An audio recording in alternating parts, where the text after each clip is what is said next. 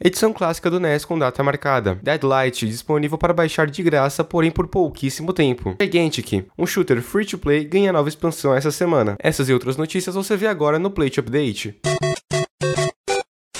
Olá gamers, meu nome é Victor Zelada dos caras do Play e bem-vindos a mais um Plate Update, o programa diário que vai te atualizar das notícias mais relevantes sobre o mundo dos games. Antes de começarmos com as notícias, queria dar um aviso de que talvez vocês já tenham percebido que minha voz tá um pouquinho zoada, fiquei meio doente, mas o Plate Update é diário, então faça chuva, faça sol, faça voz boa, faça voz ruim, a gente vai gravar e é isso aí, vamos para as notícias.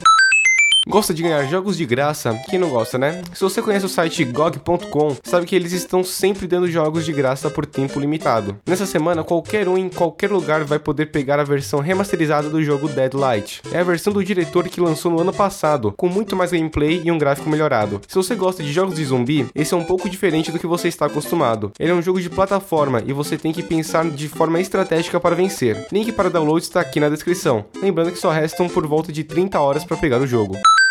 Se você nunca ouviu falar no shooter chamado Gigantic, não se sinta mal. Ele foi lançado mês passado e não foi muito divulgado. Gigantic é um shooter estilo arena em que você escolhe um personagem, um herói, e cada um tem atributos diferentes, que o diferem dos demais. Gigantic, apesar de não ser muito conhecido, é gratuito para jogar e tem feito sucesso entre os jogadores que já conquistaram. Nesta semana, Gigantic ganhará sua primeira DLC, então talvez seja uma boa hora para dar uma olhada no jogo.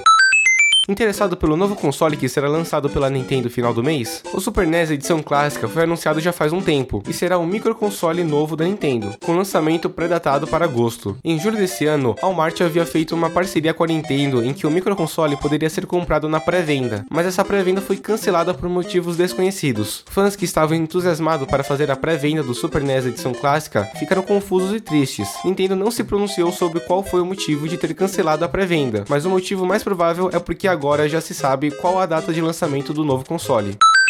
E assim o update de hoje chega ao fim. Obrigado Andrés Martins pelo roteiro e a todos os ouvintes. Até amanhã com mais um update.